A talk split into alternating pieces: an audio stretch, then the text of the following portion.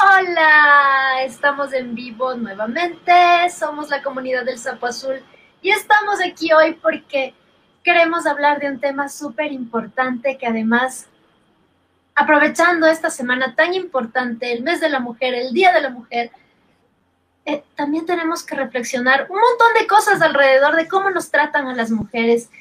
Y hoy hemos traído este tema que es manipulación y chantaje. Bueno, les recuerdo quién que la comunidad del Sapo Azul somos un grupo de apoyo psicosocial para mujeres que queremos hablar sobre cómo deconstruirnos en cuanto a todo lo que tiene que ver con parejas, con amor romántico, cómo quitarnos de esos mitos.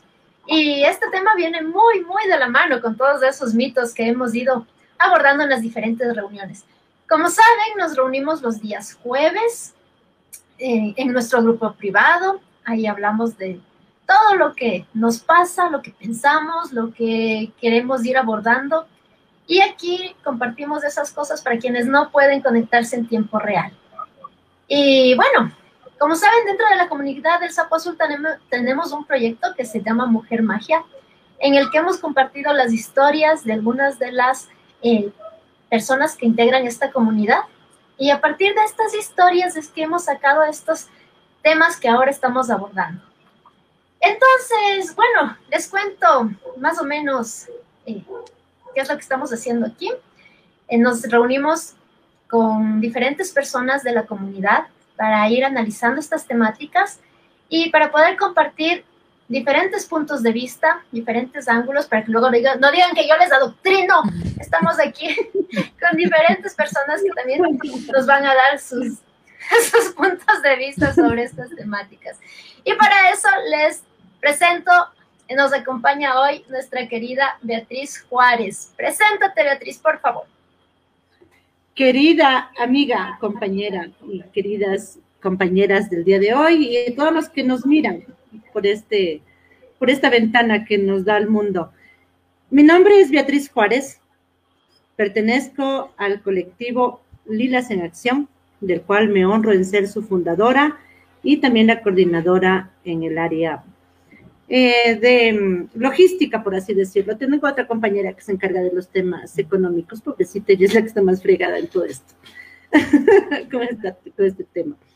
Em, ¿Qué más? Soy parte de la comunidad del Sapo Azul. Me honro en tener el, honor de pertenecer a esta, a esta parte de, de la sociedad. Y nada, aquí estamos para conversar un ratito, para echarle al cuento, como dice por ahí. Bienvenidos y bienvenidas. Es un gusto. Gracias, Beatriz. Beatriz está desde la primera, primerísima reunión que hicimos, así que es una de las personas que nos ha acompañado durante más reuniones y está en todito el proceso y conoce todo lo que hemos hecho aquí. Gracias, Beatriz, por acompañarnos. Y también tenemos hoy a la Gaby Sáenz. Por favor, preséntate, Gaby. Hola con todos, con todas las que nos estén viendo. Ale, Vale, Betty, un gusto siempre compartir con, personas con diferentes puntos de vista, como dijo Ale. Y bueno, yo soy psicóloga clínica. Eh, bueno, pertenezco a algunas colectivas en pro de las, de las defensas de los derechos de los grupos minoritarios y también soy psicóloga voluntaria para paliar esto de, los, de las secuelas que ha dejado el COVID, las secuelas psicológicas. También soy parte de la comunidad del Sapo Azul y del proyecto Mujer Magia y me encuentro eh, muy agradecida y muy contenta de poder compartir estos espacios. Gracias, gracias, gracias. Y también le tenemos aquí a una invitada muy especial que se unió hace poquito también a la comunidad del Sapo, a la Vale. Vale, por favor, preséntate. Sí, muchas gracias primero por esa bienvenida tan cálida, Ale. Eh, querida Beatriz, querida Gaby, en realidad eh, para mí es un gusto formar parte de la comunidad del Sapo Azul. Como bien decía Ale, en realidad yo me incorporé hace relativamente poco tiempo y más que en una posición desde mi parte profesional, lo hago muy desde ese acercarme a ese compartir esos espacios con más mujeres y un poco el hablar de todas estas experiencias que nos unen como seres humanos principalmente. Eh, soy psicóloga clínica, tengo más bien por parte de la, de la, maestría que estoy cursando una orientación más social eh, realmente para mí el tema de este tipo de espacios son una cosa vital que en muy pocas ocasiones se pueden encontrar en lugares, eh, por ejemplo, como en el que estoy yo ahorita situada, que es en Ambato, y que realmente son necesarios día a día porque nos permiten primero acercarnos a, las problemáticas que podamos experimentar como mujeres y acompañarnos en el proceso para poder interpretar este tipo de situaciones de un lugar distinto. Así que para mí es un gustazo poder estar aquí presente en, esta reunión con tan bella compañía. Así que eso de mi parte y bueno, vamos a hablar un poco de este tema que nos trae aquí, que es el tema de la manipulación emocional. Yo falto. Soy Saponcio Palocracio. y soy parte de la comunidad del sapo azul. Es más, soy el sapo azul. Todas me quieren. Sí, te queremos muchísimo, muchísimo, sapito. A nuestro Saponcio que, que nos acompaña también en las reuniones. Y se está deconstruyendo, así que tengan paciencia y cariño a, a Saponcio está haciendo su mejor esfuerzo. Y bueno, vamos a hablar sobre una de estas historias que nos acompañó en Mujer Magia. Les voy a contar un poquito de qué se trata. Carmen, que es el nombre protegido de, nuestra querida compañera, ella tuvo una relación desde la adolescencia. A los 16 años conoció a alguien que en principio fue, pues, como a todos nos ha pasado, un hombre maravilloso, perfecto, eh, increíble que le acompañó en principio pues como todo un príncipe.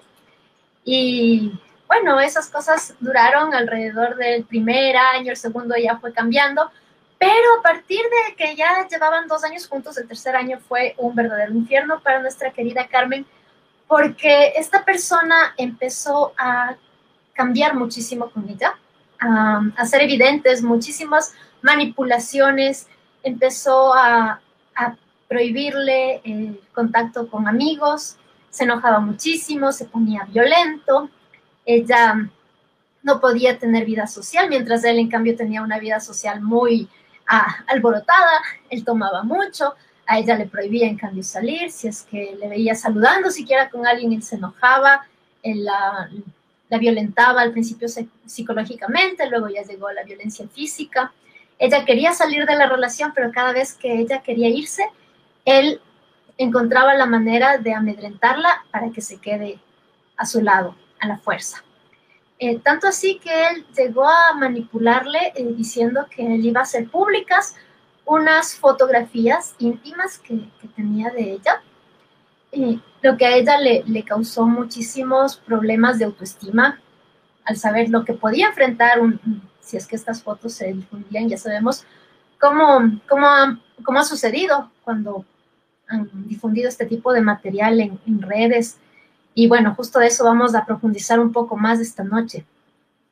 También eh, esta persona eh, que le hizo muchísimo daño eh, llegó al punto de que le robó, le, la, golpeó, la maltrató de muchas maneras e incluso llegó a hacerle brujería. Más allá de que sea cierto, si es que hay personas que creen en eso, otras personas que no creen en eso, eh, si es que a ella eso le, le amedrentaba, pues definitivamente es una forma de violencia y es una violencia que no está catalogada. No, es una violencia que entre dentro de lo físico, lo psicológico. No existe la violencia quizá espiritual o como le podamos llamar a este tipo de violencia. Pero bueno, ella, la forma en la que encontró para poder superar esta situación fue alejarse, dejar a la familia, dejar su tierra, irse lejos. Y bueno, ahora está viviendo en otro lugar, un poco a salvo, pero sin embargo siempre está con el miedo de que esta persona la localice, que esta persona le haga daño. Y, bueno, él, tiene como reglas muy claras con ella. Ella no puede acercarse a ninguna persona, no puede tener amigos, no puede... Eh, cada vez que alguien quería acercarse a, la vida de ella, él encontraba la manera de amedrentarlo y de, de alejarlo. Así que ella incluso ahora que está bastante lejos de esta persona, tiene mucho miedo de que él continúe apareciendo en su vida y haciéndole daño. Y bueno, esa es la historia alrededor de la que hoy vamos a hablar un poco sobre estos temas, el chantaje y la manipulación. Y me gustaría abrir con Beatriz, que nos cuente un poquito desde su perspectiva. Beatriz tiene mucho tiempo trabajando ya en el colectivo Lilas en Acción, tiene muchísima trayectoria en el feminismo, así que es muy importante para nosotros siempre sus puntos de vista, así que les voy a dejar con ella para que nos cuente un poco qué es lo que ella ha pensado o conoce alrededor de estas temáticas de manipulación y chantaje. Gracias, Alex. Sí, estaba escuchando la historia y muchas veces nos vemos reflejadas en ella. ¿no? ¿Cuántas Carmens existimos? ¿Y cuántas mujeres más todavía siguen viviendo este punto de, de la violencia? Eso es violencia. Eso es violencia psicológica violencia espiritual también podríamos decir, o catalogar otro, otra, otra rama ahí dentro de, los tipos de violencia. Obviamente te están, te están vulnerando desde lo que piensas, de lo que sientes. ¿Cuántas historias hemos vivido y cuántas historias hemos escuchado en el tema de la manipulación? Son tan hábiles para manipularnos, para convencernos de, de eso, de eso que, que tratan de hacernos sentir. Una, una amiga mía, una persona muy conocida, muy cercana, vivía este, este tipo de, violencia, ¿no? Esta manipulación, este chantaje, ¿no?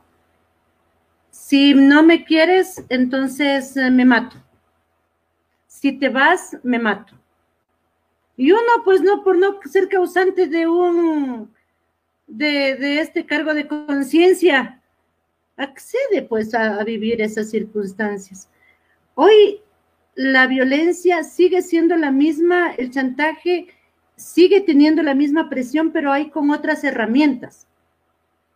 Antes nos manipulaban con, o nos chantajeaban de que si te vas me, mato, ¿no? A mí cuántas veces me dijo el, el, el, hombre afortunado, porque es una fortuna el haber tenido que haberse casado conmigo, no, Afortunado él, desafortunada yo. me decía, me voy a matar. Es que si te vas, me mato. E incluso llegó a cortarse, dice que se cortaba las venas ahí de mi delante. Y yo puesto de chumar de llanto, no te mates, por Dios santo, no te mates. Hasta que un día ya me cansé, pues, de tanta cosa. Y como estaba así, toda yo enojada, le dije, ve, sí, mátate pero por Dios acabo de trapear, anda a hacerlo afuera. Se le quitaron las ganas de matarse. Hasta ahora no se mata. Y ni se matará, hijitas, ni se matará. ¿No? Pero, ¿qué es lo que sucede con nosotras en ese momento que creemos que sí se va a matar, pues? Eso es lo peor, que, que estamos convencidas de que sí, sí se va a matar. Y vivimos con ese miedo. Y vivimos convencidas que este, este, esta persona cobarde, porque no le puedo llamar de otra manera, cobarde al, al manipularnos o al manipular a la pobre Carmen con publicar sus fotos, ¿no? Con compartir sus fotos. ¿Cuál es la psiquis? ¿Cuál es el problema que está surgiendo en ella ese momento? Ella sí se puede matar. Y sin avisarle a nadie. Ella sí se puede matar porque está expuesta a su vida, está expuesta a su, su, su, intimidad, ¿no? Qué importante que es en eso el tener un acompañamiento. Qué importante que es el tener en ese momento alguien que te diga, sabes que, por último, y si las publica, ya pues, ¿cuál es el problema? Mira, punto, se acabó. Hasta ahí tiene la, de ganar. Porque cuando uno dice, ya, pues, o sea, veráslo, ¿no? Ni lo van a hacer. Y si lo hace, ya, pues, ese momento pasa, porque todo en la vida pasa. Claro que a mí me ha costado 51 años de mi vida saber que eso pasa, ¿no? Pero es importante er, estar em, no preparadas, porque nadie estamos preparadas para eso, pero sí tener acompañamiento, sí tener una persona que te diga, sabes qué, esto no es el fin del mundo. Y por eso es importante la comunidad del sapo azul. Por eso es importante las colectivas o las redes de amigas que podemos tener. Porque cuando estamos solas, precisamente eso es lo que hacen, ¿no? Nos manipulan y nos dejan solas, nos dejan desarmadas. ¿Ya? Tú eres mi vida, tú eres mi mundo y tú nada más que tú. Y uno cree que es, se convierte en planeta, porque todito, es uno. No, no. Cuando vamos saliendo de eso, el, el manipulador pierde las herramientas. Y eso es lo importante, desbaratar esas herramientas que tiene. ¿No? A mí me decía, el, el papá de mi hija me decía, dos, tres de la mañana, cuando se enojaba, me llevo a mi hija. Y yo, no, no te la lleves, por Dios. ¿No? Y la hacía sufrir a mi hija. Y la despertaba, no le interesaba, no le interesaba levantarla a mi hija a esa hora para llevársela supuestamente. Llegaba a la puerta. Y de ahí hacía otro drama y se volvió a quedar. ¿No? Igual, hasta que le dije, ya, pues llévatelo entonces ya. Por Incluso mi hija ya estaba más grande y le dijo, bueno, papito, ya entonces vamos. Aquí está mi hija conmigo. Él ya no está con nosotros, pero aquí está mi hija conmigo. Entonces, cuando evitamos, o quitamos esa, las herramientas que tienen, quedan desbaratados. Desbaratados. Eso es lo importante. Desbaratarle esa herramienta que tiene para chantajear. Esa es mi posición, así que cuando quieran desbaratar, me cuentan y les digo desbaratar lo que sea.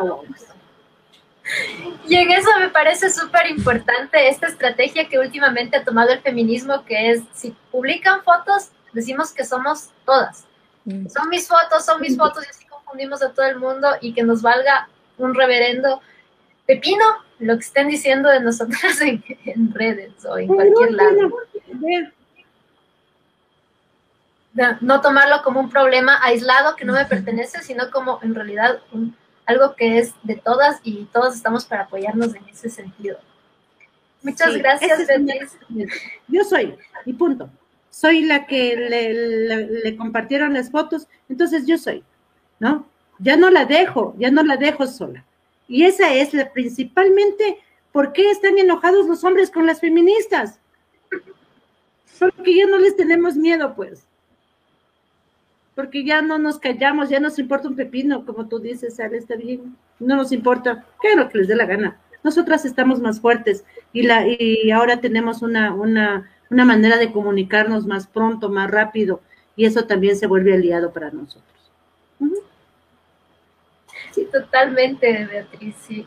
Creo que como tú dices, quitarles las herramientas de chantaje, romper el miedo es básico para poder enfrentar esto. Y mejor si es que estamos acompañadas, ¿no? Porque vivir esto desde la soledad es mucho más difícil.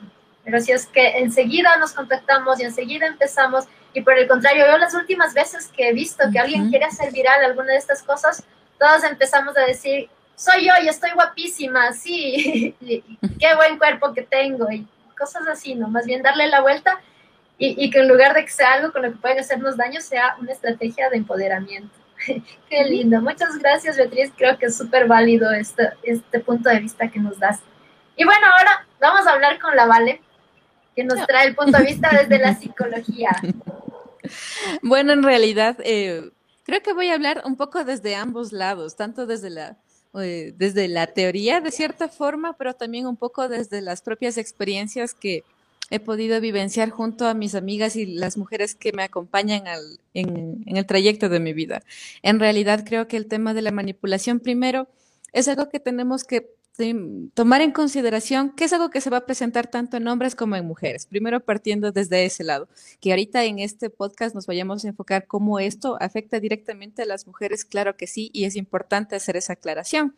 Tal vez porque en medio de este podcast haya chicos que también están viendo y quizá en medio de la discusión digan, pero no, mi novio a mí me manipulaba y no están hablando nada malo de ella. No se trata de hablar de nada malo, estamos hablando en este caso de un recurso que tienen las personas y que en este caso lo usan obviamente para su conveniencia, pero en este caso vamos a hablar un poco no solamente de toda esta cuestión de, de, de, cómo se uno se imagina el tema de la manipulación, porque a veces cuando queremos mentalizar esta idea de cómo luce una persona manipuladora, tenemos en la mente una persona súper fría, una persona así como muy, eh, así que está muy clara de las emociones, que está ahí manipulando a la otra persona y la otra persona sumamente indefensa. Y en realidad, este tipo de situaciones pueden ser, pero también hay partes de personas que son manipuladoras, pero que no tienen estas características. La manipulación se da en la propia familia, la manipulación puede venir de los padres, de los hermanos, eh, de otros familiares o nuestros propios amigos, así que en realidad esto no es una cuestión que debamos directamente solo dar como una cualidad propia de las parejas, sino también algo que pasa alrededor de nosotros todo el tiempo, porque en realidad la manipulación sí que viene a ser algo bastante recursivo, sigue siendo una mala herramienta, porque al final en el empleo de esta herramienta yo termino perjudicando a la otra persona o tal vez yo estoy imponiendo mi decisión y mi deseo sobre lo que la otra persona quisiera. Así que en realidad ese es el verdadero problema con el tema de la manipulación. Así que, primero, creo que es importante eh, empezar diciendo, como bien decía Beatriz, que esto es una cuestión que a todo el mundo nos puede pasar. Y aquí es importante poder aceptar eso porque a veces se considera de que tal vez yo me considero a mí mismo una persona muy inteligente, una persona muy fuerte, con, con mucha claridad de mis emociones y tal vez puede que esté involucrada en una relación donde haya manipulación. Y esto no se da porque en este caso la otra persona sea mucho más inteligente que yo, o tal vez yo no tengo ciertas cualidades que no me permiten ver ese tipo de cosas, sino que más bien eh, primero, si es que estamos hablando de una relación de pareja, en realidad tenemos que tomar en consideración que nosotros vemos a la otra persona con ojos de amor y de afecto. Y más si es que es en el principio de la relación, no estamos pensando o no estamos acercándonos desde ese, tal vez debería cuidarme porque me va a hacer algo seguramente, o tal vez no debería confiar mucho porque seguramente lo va a usar en mi contra. Nadie se imagina ese tipo de cosas cuando empieza una relación, sino que vas desde la ingenuidad, desde este deseo de que la relación perdure y sobre todo de, hacer tu parte para que las cosas funcionen. Y alrededor de eso funcionarán muchos mitos, como decir, bueno, tal vez si se presentaron equivocaciones, se presentaron conflictos, pero hemos sabido sortearlos de una u otra forma. Ahora, como bien decía en la historia Ale también, la manipulación mm, no es que se da inmediatamente, no es un proceso que de repente las personas van y nos saltan encima y ya nos empiezan a manipular, sino que es un poco un proceso de, de, seducción, como un proceso de atraernos hacia esas cualidades que vemos en la otra persona. Puede ser desde la belleza, puede ser desde la inteligencia, puede ser desde ese exceso de afecto que yo pongo en ti en ese principio de la relación, o puede ser que simplemente, y este es un dato importante que a mí sí me gustaría mucho recalcar, que sea inclusive desde el victimismo porque hay muchos manipuladores que se disfrazan con esta idea de yo soy una persona sumamente frágil, soy una persona que he sufrido tanto en mi vida, me han hecho tantas cosas, mis padres han fallado tanto conmigo, mis exparejas me han hecho tanto daño y yo soy una pobre víctima de toda esta realidad que, que me ha tocado vivir. Y eso es importante mencionarlo porque hay muchas personas que creen que los manipuladores, como les decía, son estos hombres sumamente fríos y no, a veces son estos hombres y mujeres que parecen sumamente frágiles y uno nunca se le ocurre que podrían manipularte porque es una persona frágil, porque es una persona que está sufriendo. Es como, eh, por ejemplo, eh, nosotros en medio de la comunidad habían muchas historias donde podíamos coincidir, que era, pero es que me dice que se va a matar, me dice que, realmente va a hacerse algo si es que yo no estoy ahí para él o para ella.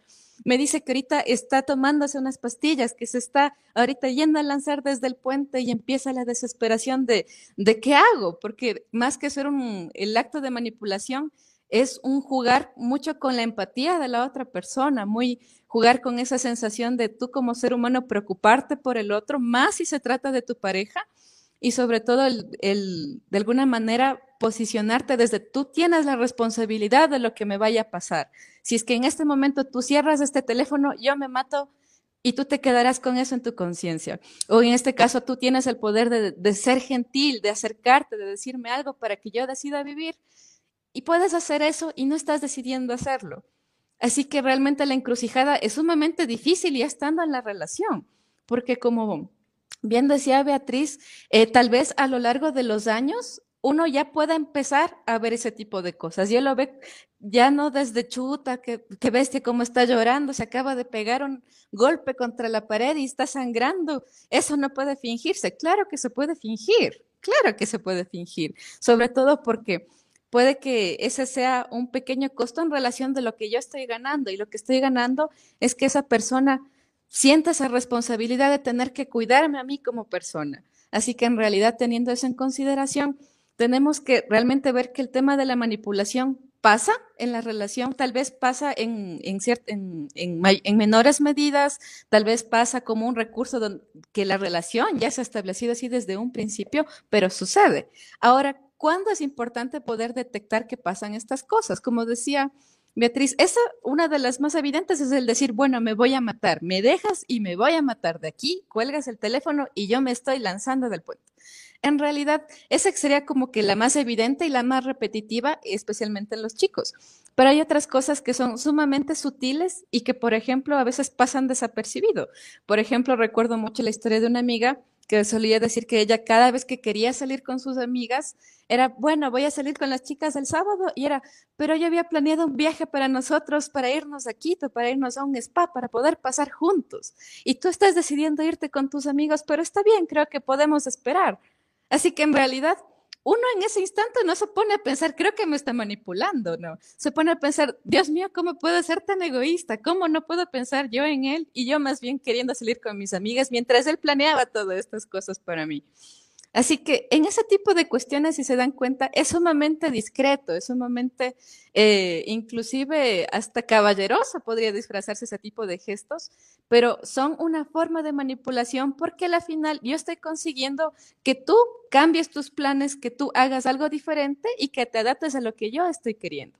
Y básicamente en eso consiste la manipulación, que tú termines cediendo a mi deseo, que tú termines haciendo cosas que tal vez ya habías planeado o cosas que tal vez tú crees y que luego después no sabes dónde estás parada.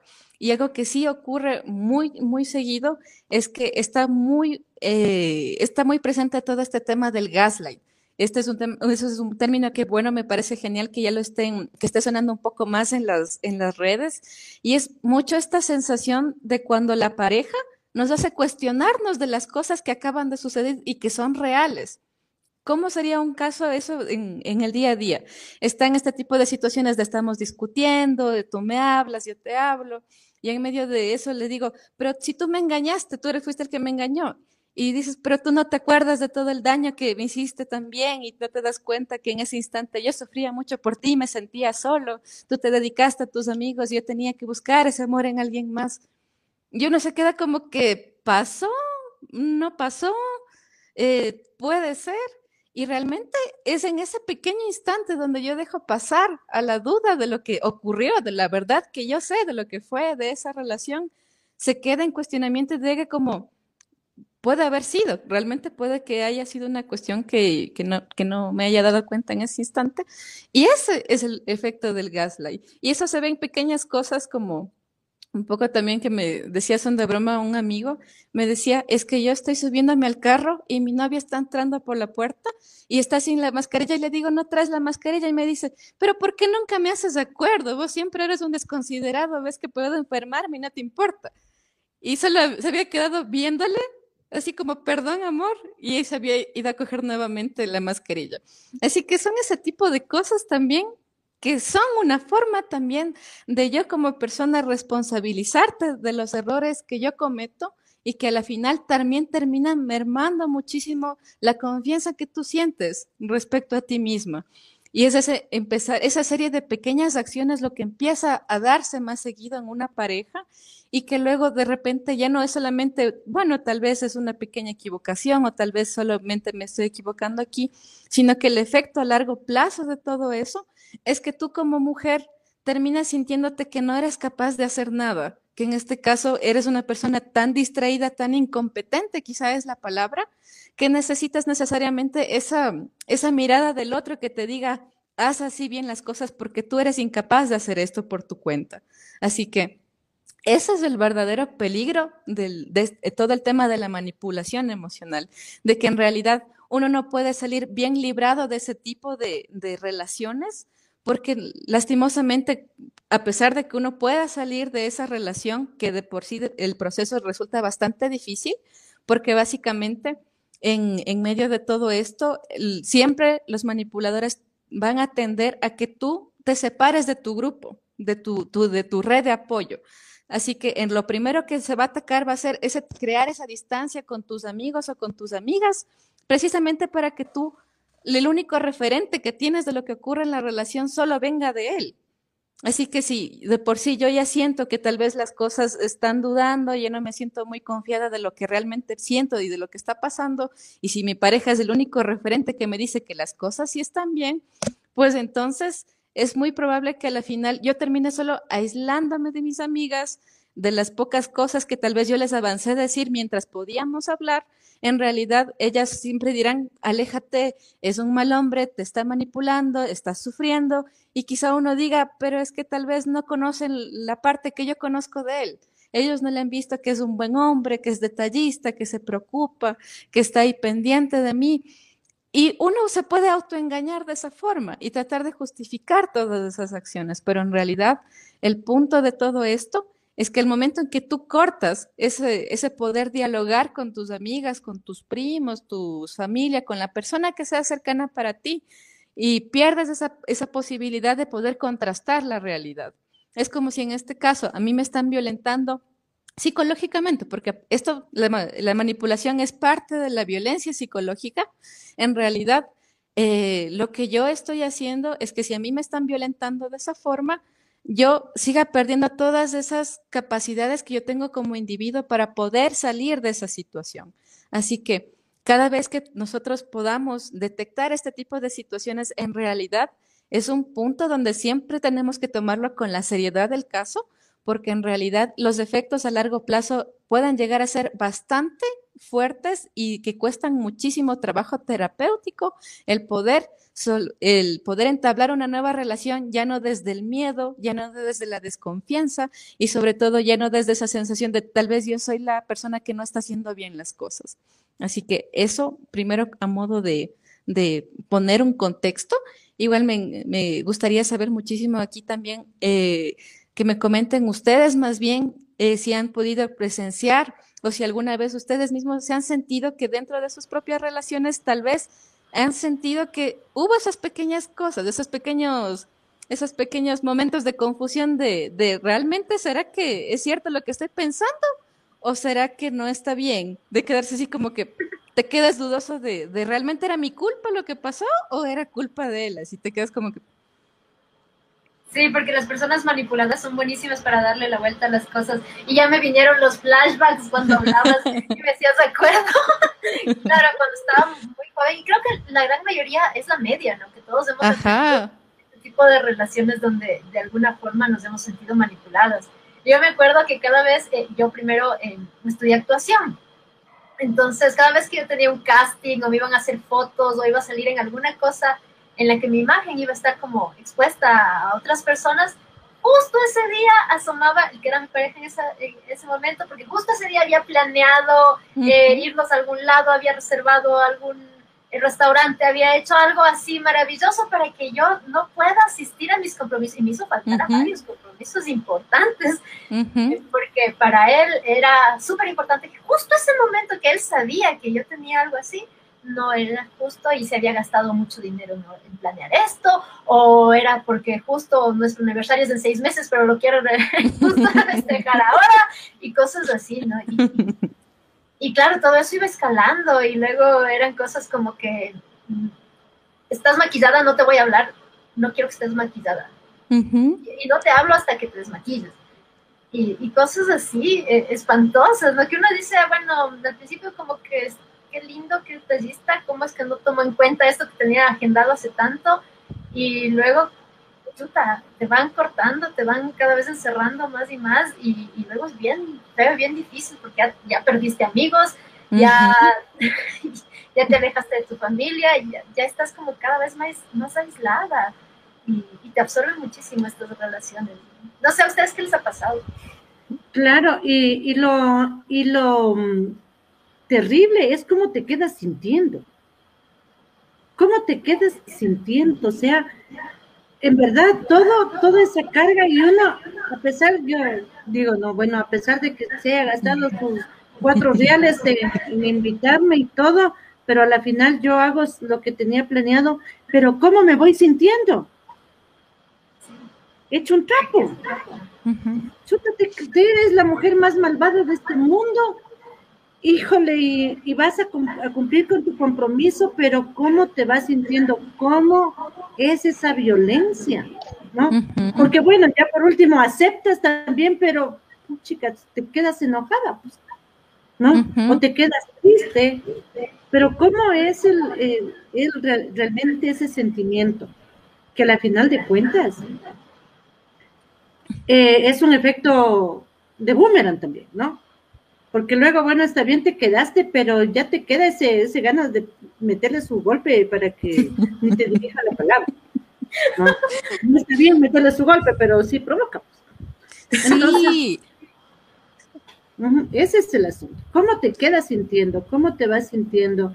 Y es cierto lo que dice la Vale nos enseñaron a ser manipuladores y chantajistas desde chiquitos, pues cuando el guagua hace un berrinche para conseguir lo que, lo que quiere, no se está manipulando, pues nos está chantajeando y, no me quiero ir a la escuela y tienes que pagarle y ahora tienes que comprarle un, un celu para que tenga buenas notas y vamos chantajeando, ¿no? Y vamos viendo que a través del berrinche, del enojo, del que entonces no te hablo, eh, puedo conseguir lo que quiero. Exactamente. Por ejemplo, sí, a mí me venía mucho a la mente justo lo que le había pasado a una amiga, que justo era cuando recién estaba empezando la relación con esta pareja y se fueron a vivir juntos, así. De esas parejas de nos amamos desde el primer momento, me voy a vivir así el primer mes, nos vamos.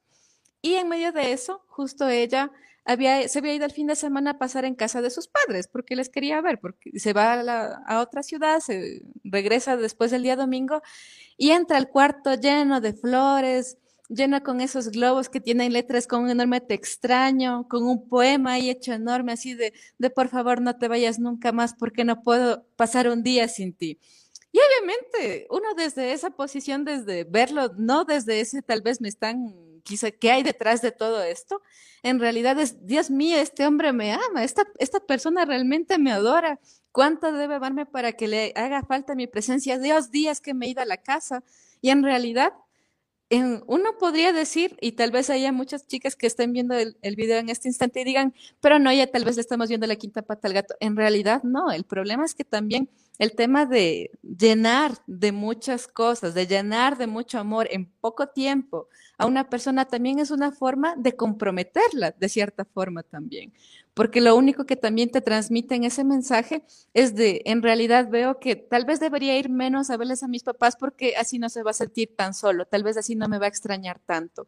O lo que pasa como lo que dice en lo que estaba explicándonos la Ale, a veces te vas, te vas a esa reunión sintiéndote mal, sintiéndote súper rata por haberle dejado con todos los planes y justo cae en ese mismo momento, en el mismo lugar donde saliste con tus amigas. Mi amor, justo había salido ahí con mis amigos a pasear y dijeron para venir acá, qué gusto que podamos vernos más bien.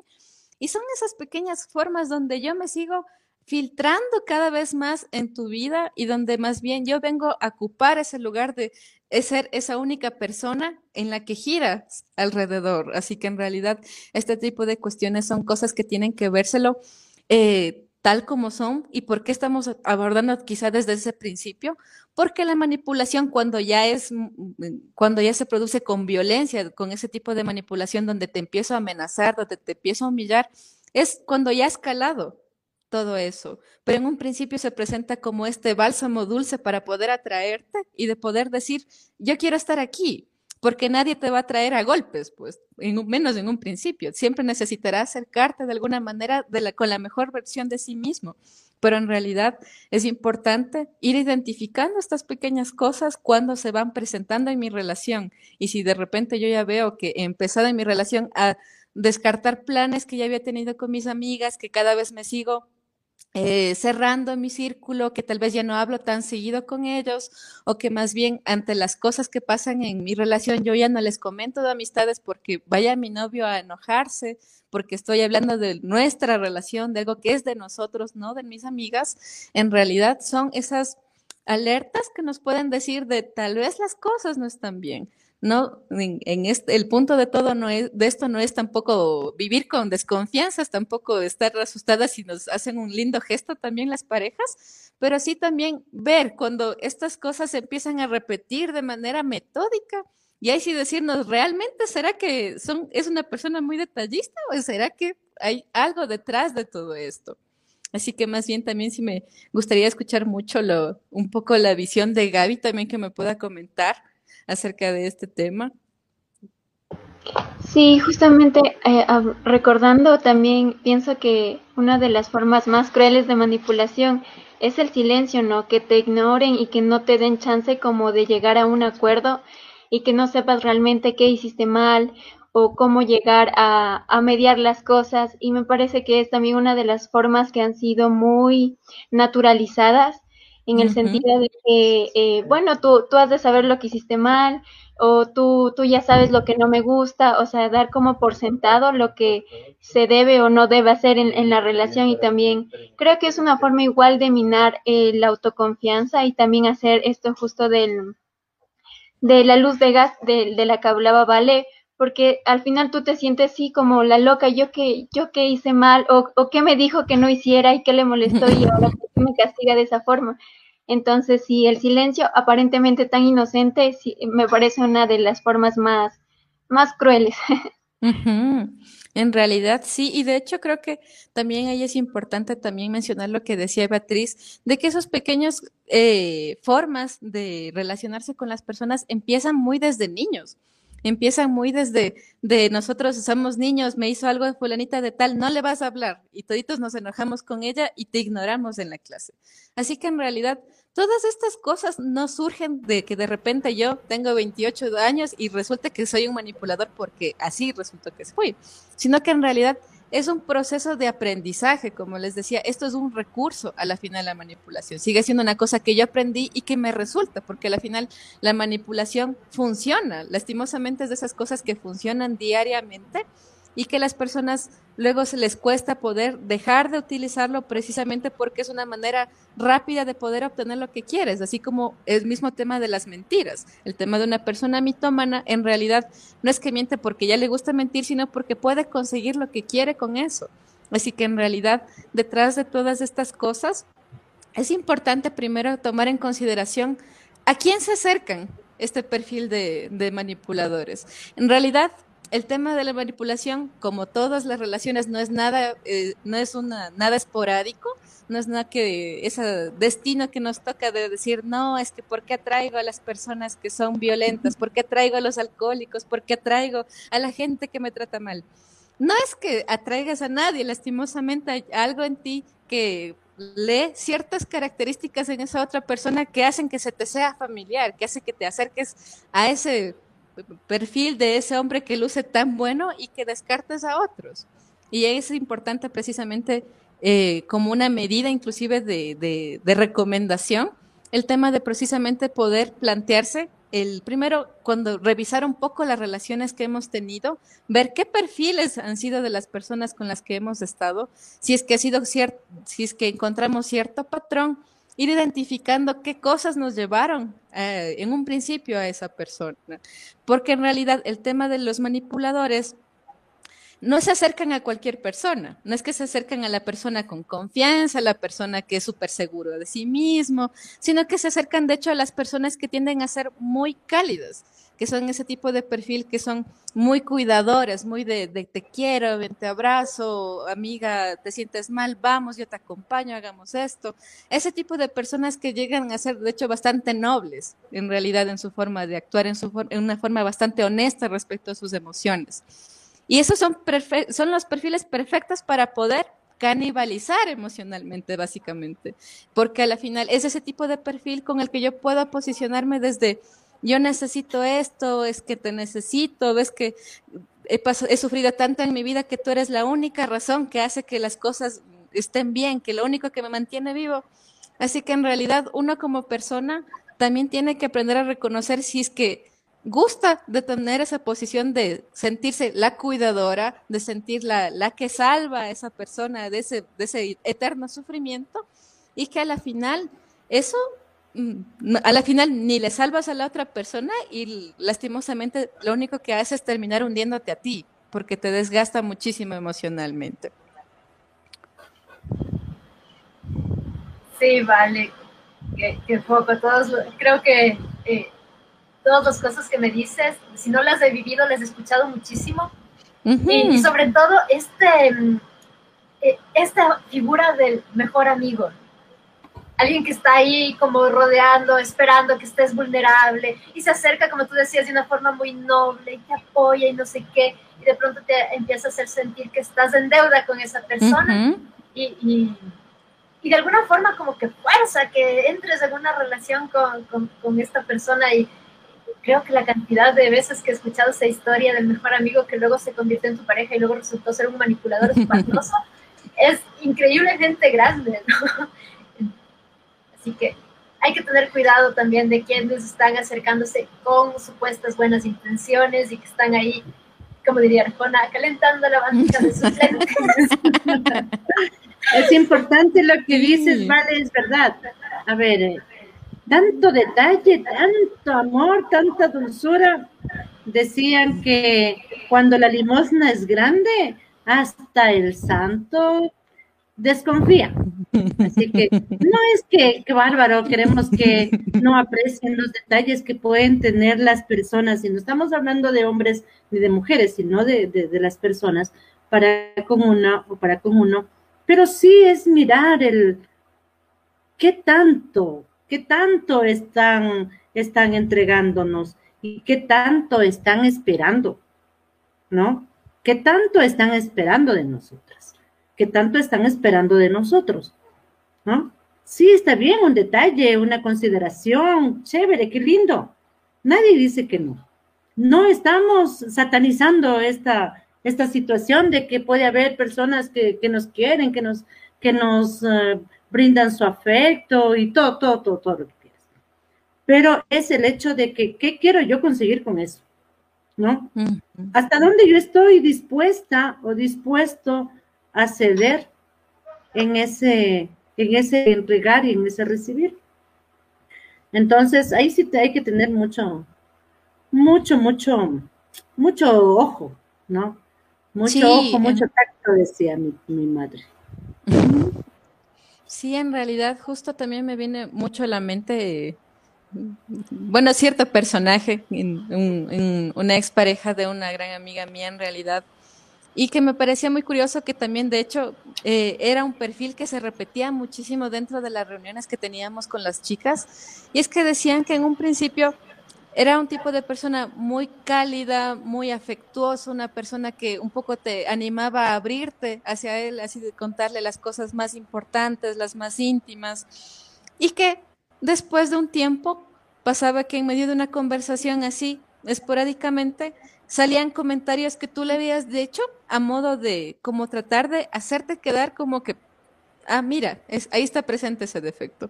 Un poco, por ejemplo, eh, se me ocurre una situación, el decir, digamos, yo no crecí con un padre en casa y que en algún momento yo le dije, bueno, sabes que sí, en realidad sí, he sentido que me ha faltado un padre en algún punto de mi vida. Y en medio de una situación totalmente random, de repente sale el tema de, es que claro, como siempre has estado buscando un padre que te cuide.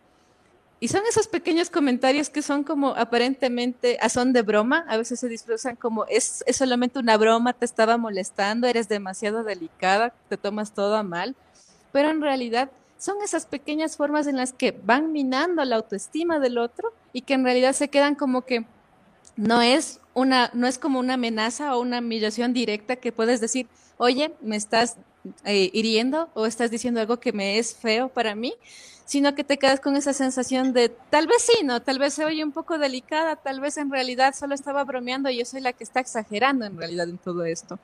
Y esa es una de las cosas que también pasan muy seguido con este tema de los hombres manipuladores en, en, concreto, que tienden mucho a usar las cosas que tú les pudiste haber confiado en algún momento de vulnerabilidad, en algún momento cuando tú fuiste franco o honesta con ellos, para poder usarlos en tu contra después. Y que en realidad, ¿cuál es el efecto de todo esto? Que uno se queda como que a poco de poco empieza a sonar tan seguido ese tipo de comentarios que luego es ahí cuando empiezan a ver ese tipo de comentarios en cambio que son en el plan de tú eres así y yo te he aceptado como eres y yo te amo así. Imagínate, nadie más te va a querer de esa forma. En realidad, date cuenta las veces que tú has fallado como mujer, como esposa, pero yo estoy aquí, al pie del cañón, aquí mismo, pudiendo estar con tantas personas, estoy aquí contigo. Y realmente para poder llegar a ese punto tenemos que entender que es todo un proceso, porque obviamente a nadie desde el principio nos van a salir con comentarios como eso, sino que será parte de un gran proceso de ir eh, disminuyendo de a poco tu confianza en ti misma, el sentir es el autoestima, el sentir que ya sí, solamente se empieza a desvanecer y por poco tener esa posición de gratitud de gracias por estar conmigo, en realidad gracias por elegirme, sé que podrías estar con cualquier persona, pero estás aquí. Es justo lo que me acuerdo también, hablábamos, de acuerdo, en, alguna clase también ahí estábamos con Ale y con una gran amiga también, que nos decía que tenía una, una amiga en la cual ella había estudiado solo hasta la escuela y el novio había estudiado hasta el colegio y que dentro de la relación que había de violencia, él cada vez que se peleaba con ella le decía, es que yo soy bachiller, yo soy bachiller y podría conseguirme cualquier persona, pero aquí estoy con la alfabeto.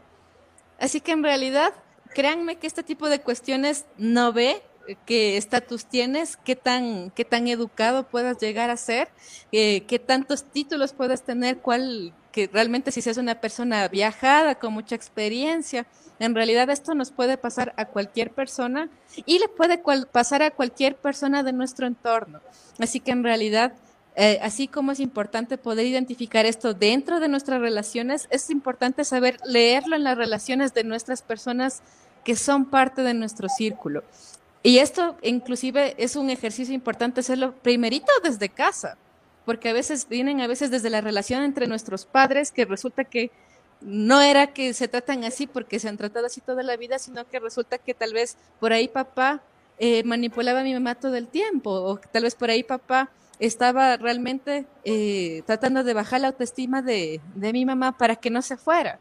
Así que en realidad hasta es, es una posición en la que uno tiene que seguir entrenándose de cierta forma, porque eso puede evitar, eso puede marcar la diferencia entre que una persona salga de una relación sumamente dañina a largo plazo o que se quede en esa relación y básicamente lleve una vida pensando que simplemente mereció la vida que de tanto sufrimiento, de tanto dolor, que no había ningún otro tipo de, de camino a, a vivir esa, esa, realidad. Así que en realidad es por eso importante el que podamos leer estas cosas cuando ocurren y saber comunicarlo a la otra persona, siempre desde el respeto, siempre desde la desde esa empatía y probablemente aquí va a ser un poco el tema de animar a las amigas, que suelen ser las que son la roca para todas las personas de esos de, amiga, me está pasando esto, me hizo esto, me, me dijo esto otra vez. Y como cualquier ser humano se cansa, pero ante estas situaciones tenemos que recordar que es un ser humano que no puede ver lo mismo que vemos nosotros, que no está en las mismas condiciones que nosotros de poder decir, te está manipulando, te está tratando de, de hacer que hagas las cosas que él quiere. Así que por eso es importante hacer un ejercicio de paciencia de, de está bien, no puedes notar esas cosas, quiere comentarme nuevamente lo que acaba de pasar con él, voy a escucharte y voy a escucharte porque me importas, porque eh, no quiero verte mal, independientemente de que sea la misma historia cien veces, no quiero verte mal y por eso estoy aquí. Valeria, oh. tú dices que todo lo que yo hago para que mi novia me quiera es manipulación. Entonces, ¿Qué hago para que me quiera? No, es que lo importante es... no, Zapito, lo importante ahí es más bien el que si tú ya te das cuenta que tú haces esas cosas en tu relación, el ir a terapia, el buscar a una persona con la que puedas platicarle y ver un poco qué tan, qué tan bueno está eso de hacer, usar esas técnicas por ahí. Pero yo hago eso porque no quiero que se vaya, quiero que esté conmigo. Pero puede que si vas a, vayas a terapia se quede. Claro, Saponcio, pero tienes que darle su espacio también, pues. ¿No es cierto? Sí, está chévere. Ahí en la ducha. Escúchame. Escúchame, por favor. Y no me interrumpas. Mira, verás. Lo que sucede es que no es lo que lo que haces, sino con la intención que lo haces, ¿no? Entonces sí está chévere que la trates a tu novia con respeto, cariño, admiración, con todo lo que tú quieras. El hecho es, es que lo que estás haciendo, con qué intenciones es. No le puedes quitar ni privar su espacio, ni tampoco manipularla para que haga lo que tú quieres. Quiérela, ámala desde la libertad. Y ese es el mejor acto de amor que puedes hacer, mi querido Saponcio. Consejito. Sí, creo que también es importante escuchar las necesidades de, de nuestras parejas, ¿no? Lo que opinan, lo que piensan, y para desde ahí también ir estableciendo estos, estos acuerdos, esta negociación, porque si hago lo que a mí me parece correcto y solo desde mi punto de vista, entonces ahí puede, podemos caer mucho más fácil en esto de hacer cosas o de controlar para que la otra persona haga o, o diga o piense lo que yo quiero que, que piense o haga. Claro que sí. Sí, inclusive de hecho será más honesto el tema de que al yo no emplear este tipo de recurso, el saber que mi, pareja se está quedando conmigo porque quiere estar aquí y no porque yo de alguna manera no le he dado ninguna otra opción más que eso. Así que en realidad son ese tipo de cuestiones que sí tenemos que tomar bastante, bastante en consideración. Aquí. Y ahora sí, la Gaby, por favor, me gustaría que nos cuente qué podemos hacer cuando estamos en este lugar. Sí, gracias. Sí, recalcar y recordar lo que ya han dicho eh, ustedes, chicas, esto de que es difícil darse cuenta porque no miramos de manera objetiva por el vínculo mismo que establecemos eh, esta manipulación y también nosotros como red de apoyo o como familiares, como amigos de esta persona que está pasando, que nosotros vemos que está pasando por esta situación, evitar los comentarios de que, ay, qué tonta, yo no me dejaría hacer tales cosas, o ya yo me hubiera ido hace rato, porque eso incluso va calando aún más en esta, en esta seguridad, autoconfianza, y no, en realidad no, no estamos aportando, no estamos impulsando a esa persona para, para que salga de ese sitio. Y también como, como Ale nos ha mencionado, es importante escucharnos, ¿no? El reconocer y el reflexionar acerca de cómo nos estamos sintiendo en esta, en esta relación, en este vínculo, si la mayor parte del tiempo me siento culpable o si tengo que dejar de ser yo misma, entonces eh, considerar qué está pasando y qué es lo que necesito y qué es lo que quiero. Con esto también va a la par el reconocer mis derechos fundamentales, que es ser tratada con respeto, eh, tener seguridad, que mis opiniones, mis comentarios sean escuchados, el poner límites, todos esos son mis derechos y no tengo por qué em, otorgarlos o también no tengo por qué dejarlos de lado por dar gusto a otra persona. Entonces siempre es eh, necesario e importante reconocer esto que me pertenece. Y junto a esto, el, el poner límites, y como ya mencionaron las chicas, es importante que, estos límites sean uh, como contundentes, porque si yo empiezo a dar explicaciones del por qué estoy eh, diciendo que no quiero hacer tal o cual cosa, es posible que esta persona que, que busca controlar o hacer lo que, que haga lo que ella quiere, empiece a coger estas justificaciones y, la, y tergiverse mi discurso y al final yo voy a terminar dudando sobre qué es lo que quiero y qué es lo que puedo hacer. Entonces sí es importante poner límites contundentes sin dar mayor eh, explicaciones, se podría decir, para que no se pueda agarrar de esto. Fijarnos, como ya han dicho las chicas, más en las acciones que en las palabras o en las promesas, porque las promesas también pueden ser una forma de manipulación. En este momento te digo, sí, sí voy a cambiar, y para apaciguar las cosas, pero en realidad cuando sucede una situación similar, yo sigo con el mismo comportamiento, entonces también es una manera de, manipulación y fijarnos más en lo que hace realmente y lo que está aportando para mejorar este vínculo. El, junto con esto, el clarificar eh, las, las cosas o los comentarios, eh, como nos decía Vale, hay cosas que, que lo mantienen o lo manejan en la ambigüedad y que no, no resultan claras para nosotros. Por ejemplo, el hecho de decir, eh, no eh, quisiera que pases más tiempo conmigo. Entonces podemos eh, repreguntar para tener en cuenta claramente qué es lo que quiere. Entonces no, quieres que vayas con mis amigas.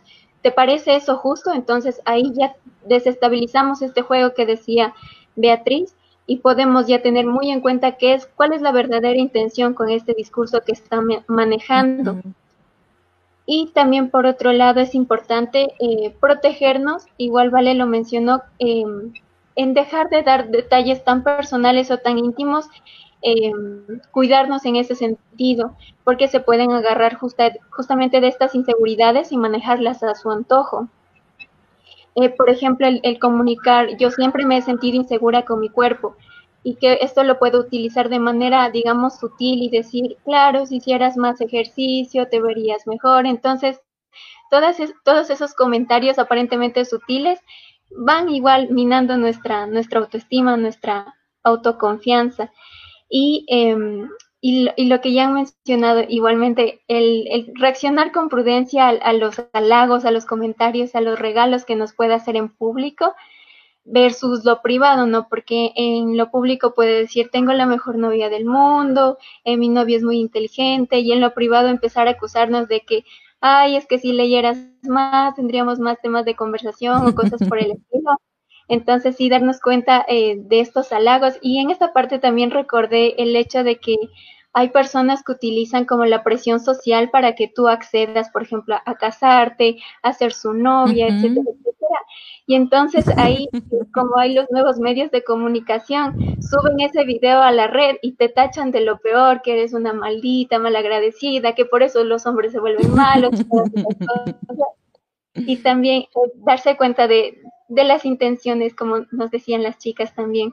Y ya, eh, si no, si vemos que este vínculo ya no, no da para más y que la culpabilidad, el miedo es una regla más que la excepción, entonces sí tratemos de, de, distanciarnos. Eh, sé que es, es muy complicado dado em, todo el sentimiento que puede estar involucrado, pero sí, y si necesitamos ayuda y si lo requerimos, reconocerlo y acudir a consulta psicológica. Aquí nos, nos pueden dar esta guía, estos nos pueden fortalecer en los recursos psicológicos que necesitamos para ver con mayor objetividad todas estas esta, estos enredos de los que fuimos víctimas. Entonces, también es muy importante reconocer que cuando necesitamos ayuda y, a quién pedírsela también.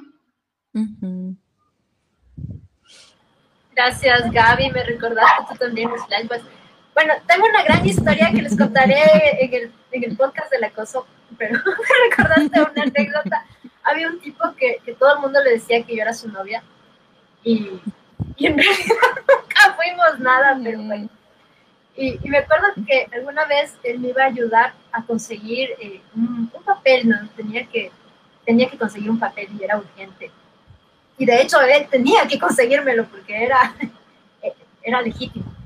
Y, me decía, sí, sí, sí, verás, eh, acá está fulano de tal, y, él nos está esperando con este documento, ¿no? Y me llevó, me acuerdo que pasamos, creo que por todas sus reuniones familiares, y les había dicho a todo el mundo que iba a ir con su novia, claro, o sea, yo necesitaba esa vaina, y, y ingenuamente, y ahí metida de pronto, y no sabía por qué la abuelita me abrazaba, y me decía así cosas como, cuídale a mi hijito, por favor, no sé qué, y luego se acercaban los tíos y me hacían regalos y no sé cuánto.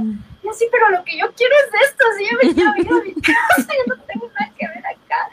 Pero, o sea, sí, en realidad no solamente viene de la pareja, sino de, de, aquellas personas que quieren obtener alguna cosa y, y, son son recursos que sí, sí utilizo mucho estas, estas personas manipuladoras y de las formas más a veces más graciosas, otras muy, muy feas, la gran mayoría muy feas. Así que hay que estar muy pendiente de eso. Bueno, no sé si es que hay algo más que decir, vámonos a, hacer conclusiones sobre esto, ¿Qué les, ¿con qué les gustaría cerrar? Beatriz, querida, cuéntanos, ¿qué, ¿qué, mensaje les quisieras dejar a otras mujeres sobre este tema que hemos abordado Sí, es un tema súper interesante. Yo creo que como conclusión, lo único que podemos es, eh, como decía Laval, eh, si te vienen a contar diez mil veces, no importa, créeles, escucha, escucha, porque la otra persona no se da cuenta, o le es difícil aceptar, o a lo mejor sí se da cuenta, pero no sabe cómo salir, ¿no? No importa. Aquí estamos, y para, para escuchar, para morirnos de las hidras, aunque sea, pero entre nosotros, decir, ay, Señor, otra vez, pero bueno, no importa, no importa, aquí estamos. Aquí estamos y aquí vamos a estar. ¿no? No, no es que les decimos, no, ahora sí, por favor, pónganse una lupa y desconfíen de todo el mundo. No, pero sí tengan mucho cuidado con lo que está pasando. Ver un poquito más allá de lo que, de lo que sucede. Estas historias que hoy contamos y nos hemos incluso reído, pero ¿qué hay en el fondo? O sea, ¿cómo nos sentimos en ese momento de verdad? ¿Cómo, cómo han logrado eh, también a través de eso el ir dejándonos aprendizajes? Entonces, eh, todas y todos hemos pasado por un momento de estos y no vale la pena volverlos a repetir. Si estamos viendo que hay una cosa de estas, pueden comunicarse, pueden ser el apoyo y si más allá de eso no logran ustedes hacerles visualizar esta situación, pues comuníquense con los del sapo azul, con las lilas en acción y otras tantas personas que estamos ahí para trabajar. No importa. Un abrazo. Cuídense mucho, por favor. Cuidémonos, cuidémonos y salgamos de, eso que sí podemos. Sí podemos. Estoy convencida de eso. Vale, ¿qué te gustaría decir? Sí, bueno, yo creo que más que una conclusión, me gustaría dar un, un, ¿cómo sería? Un pequeño tutorial, supongo que podría ser aplicable el término.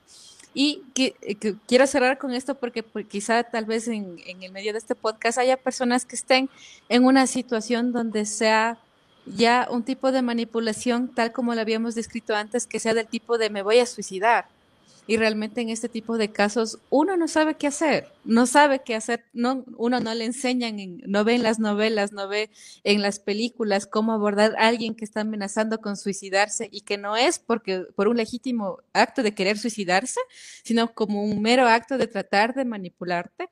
¿Y por qué, eh, es importante mencionarlo? Porque Quizá la primera cosa que diga esta persona es, y quiero que mentalicen esta situación de, estás con tu novio de no sé cuánto tiempo y te llama y me dice, ya me voy a matar. Tengo las pastillas aquí en la mano, tengo aquí y ya me voy a cortar las venas en este instante. ¿Tú qué haces? La primera reacción, como cualquier ser humano, será de espanto será de miedo, será de desesperación, será de, de qué hago. Cojo un taxi, me salgo de aquí, le llamo a la mamá, le me llamo a la policía, se me ocurre la desesperación, porque lo primero que haces es, yo no puedo lidiar con esto, ¿qué hago yo? Y como a veces en medio de la desesperación no atinamos qué hacer, a veces lo primero es seguir un poco la corriente de estar, pero no, no te mates, por favor, yo te amo. Si es que fue por una situación de, que nos estamos separando, está bien, ya voy a regresar contigo, no pasa nada, está bien, podemos intentarlo nuevamente. Y en la final uno termina cediendo ante eso. Pero, ¿qué pasa cuando yo estoy más bien en ese punto de que sé que no quiero regresar? Estoy clara de que no quiero regresar, sé tengo el miedo de que se vaya a matar, pero al mismo tiempo no quiero hacer esto. En ese instante, Cuelga el teléfono, llama a la persona con la que más confíes, sea tu mejor amiga, sea tu mejor amigo, dile, ¿sabes qué? Acaba de pasar esto, me está diciendo que se va a matar.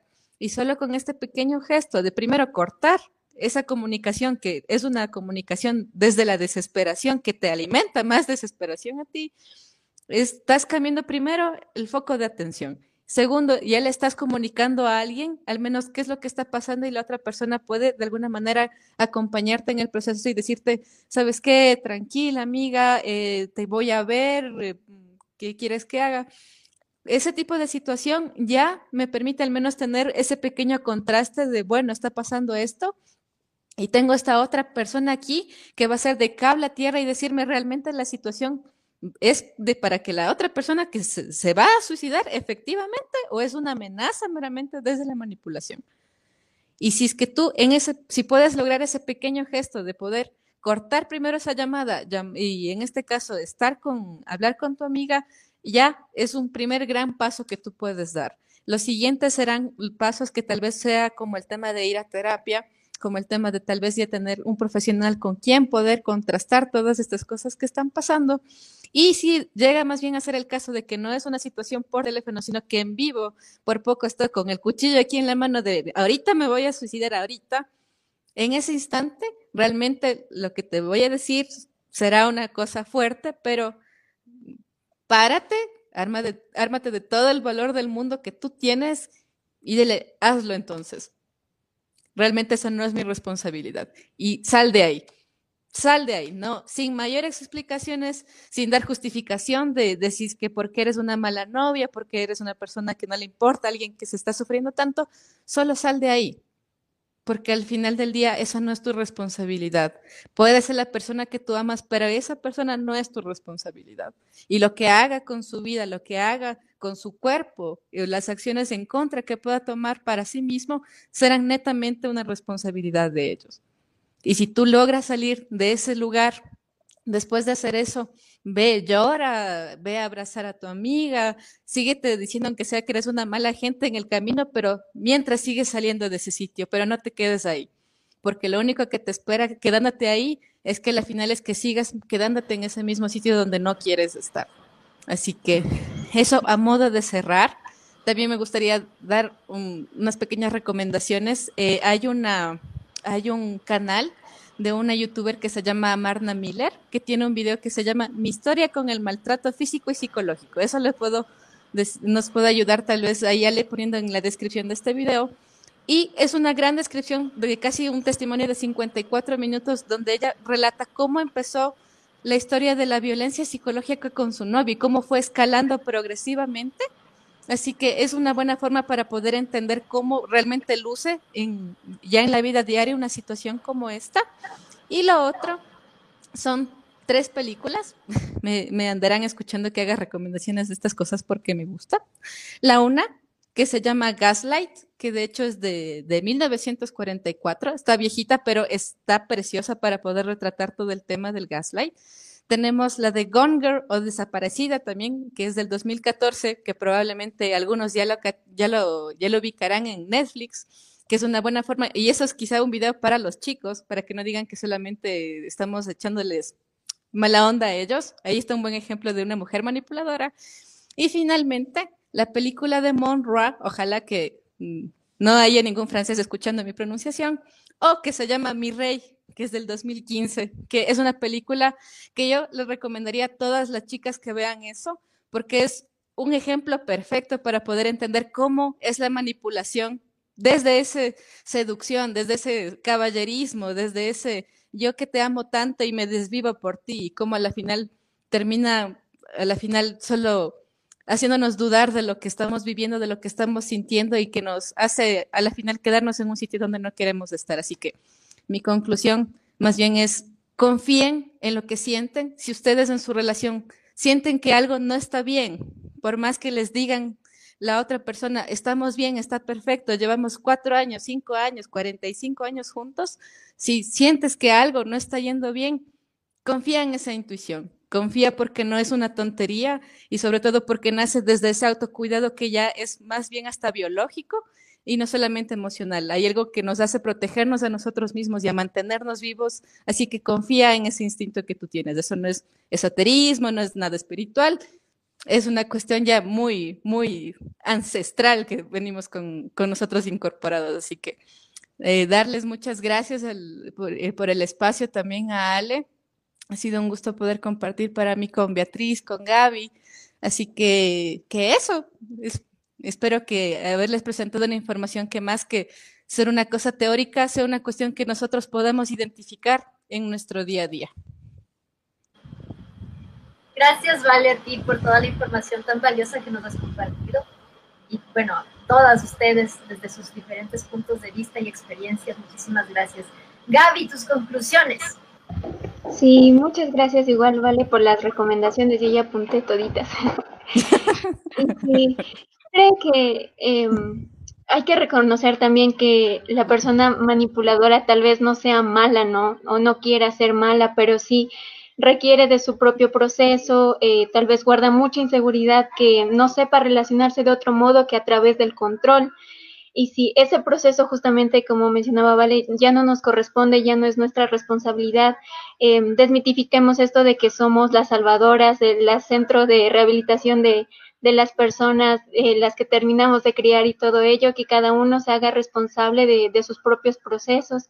Y en ese sentido, que seamos un poquito más egoístas, que empecemos a, pensar lo que se conoce como egoístas, ¿no?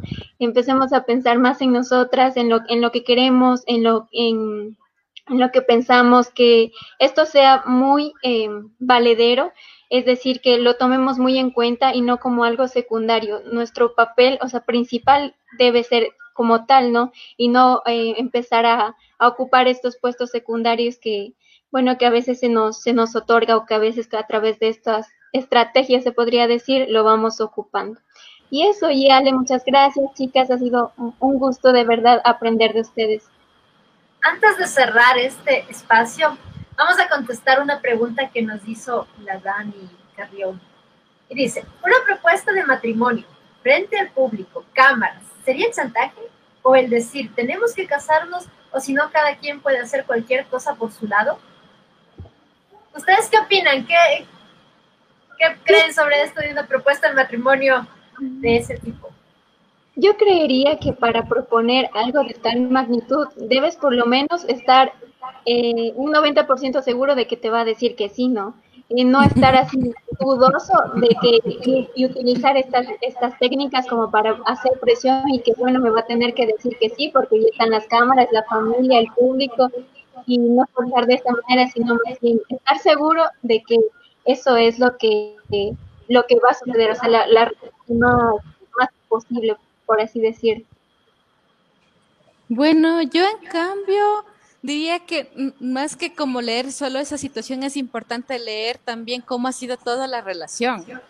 Si mi pareja en realidad eh, durante toda la relación ha sido una persona detallista, ha sido una persona que me había mencionado desde hace mucho tiempo que quería, tenía planes a largo plazo conmigo, que en algún momento ya deseaba que formalicemos, ¿tendría sentido que haga alguna cosa en esta magnitud? Tendría sentido, en cierto sentido. Sería congruente sobre todo. Pero si es que más bien llevamos una relación de un mes, dos meses y de repente se me ocurre hacer todo este aparataje para que de repente proponerte matrimonio, ¿realmente es proporcional toda la, toda la energía que le he invertido a todo este bello gesto? ¿O en realidad es quizá alguna cuestión más bien un poco para generar esa presión, generar ese compromiso de, ¿será que sí? Así que yo lo dejo más bien como una opción como la duda. No, no vamos a generalizar a todo. Puede que sea un hombre muy detallista, ¿no? Que suele pasar.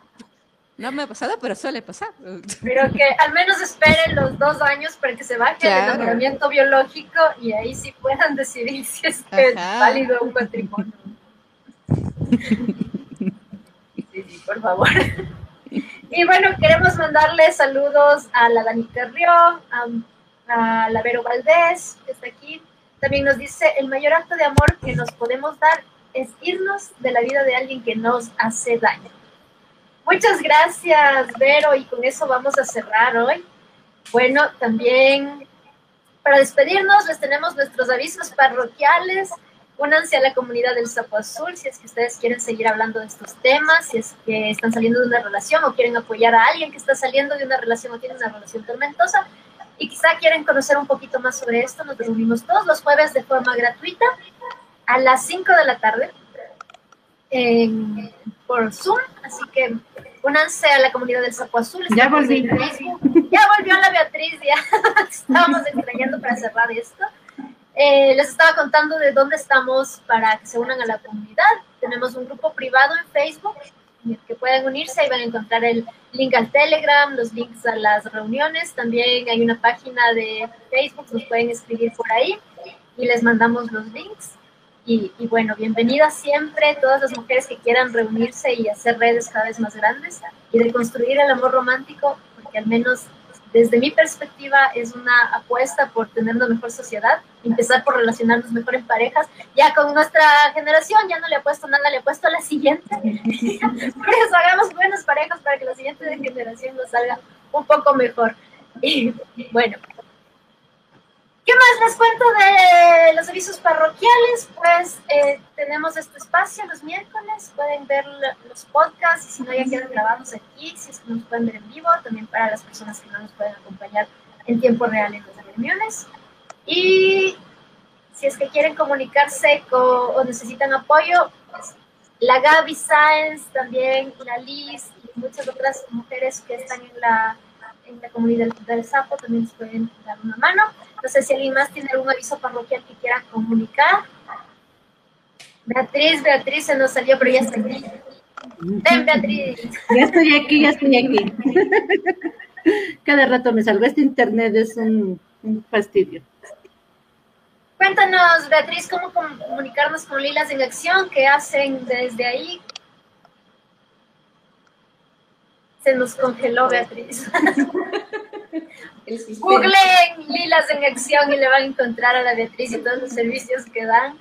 Y bueno, eso chicas, no sé si ustedes tienen algo más que decir, algún aviso parroquial. Aprovechen, si quieren vender cualquier cosa, aprovechen ahora es el momento. Ya, de una. No, de mi parte, realmente animarles muchísimo a que participen en la comunidad. No es que se necesite tener algún conflicto, no es que se necesite estar en una situación de violencia ni nada por el estilo, sino que simplemente es este espacio para poder dialogar. Y realmente lo que a la final uno va a poder ver que pasa mucho es que simplemente es este querer compartir experiencias con, con demás chicas, un poco ver las cosas desde otra realidad y realmente quizá inclusive tu propia experiencia pueda servirle a alguien más en un momento muy difícil. Así que animarlas a que participen en el, en el taller, que compartan este podcast, tal vez con su amiga que ya cachen que está media ahí siendo manipulada. Más bien por ese lado van las recomendaciones y, sobre todo animarlas a que nos sigan escuchando, que nos interesan muchísimo sus preguntas, poder conocerlos un poco más. Y aquí estamos, para eso estamos aquí. Gaby, si alguien quiere contactarse contigo como psicóloga.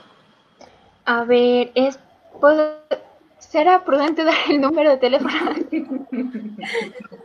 a través ¿Por dónde te pueden contactar? Por la comunidad del Sapo y preguntan por la Gaby.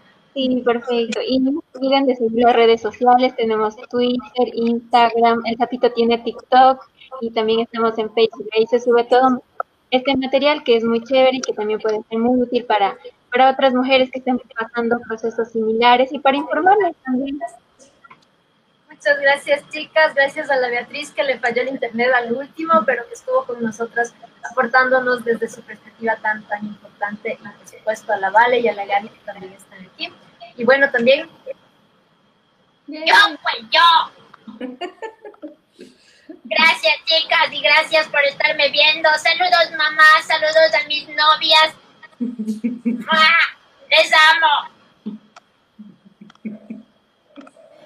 Y bueno, nos vemos eh, de aquí en 15 días, el siguiente podcast, y seguiremos conversando de temas alrededor de las relaciones de pareja, del amor romántico y de todos estos mitos que nos tenemos que ir sacudiendo para tener una vida mucho más estable y equilibrada. Y, y pues, Beatriz ya está aquí, qué lindo, qué lindo. Lo vamos a poner para el último cuadro.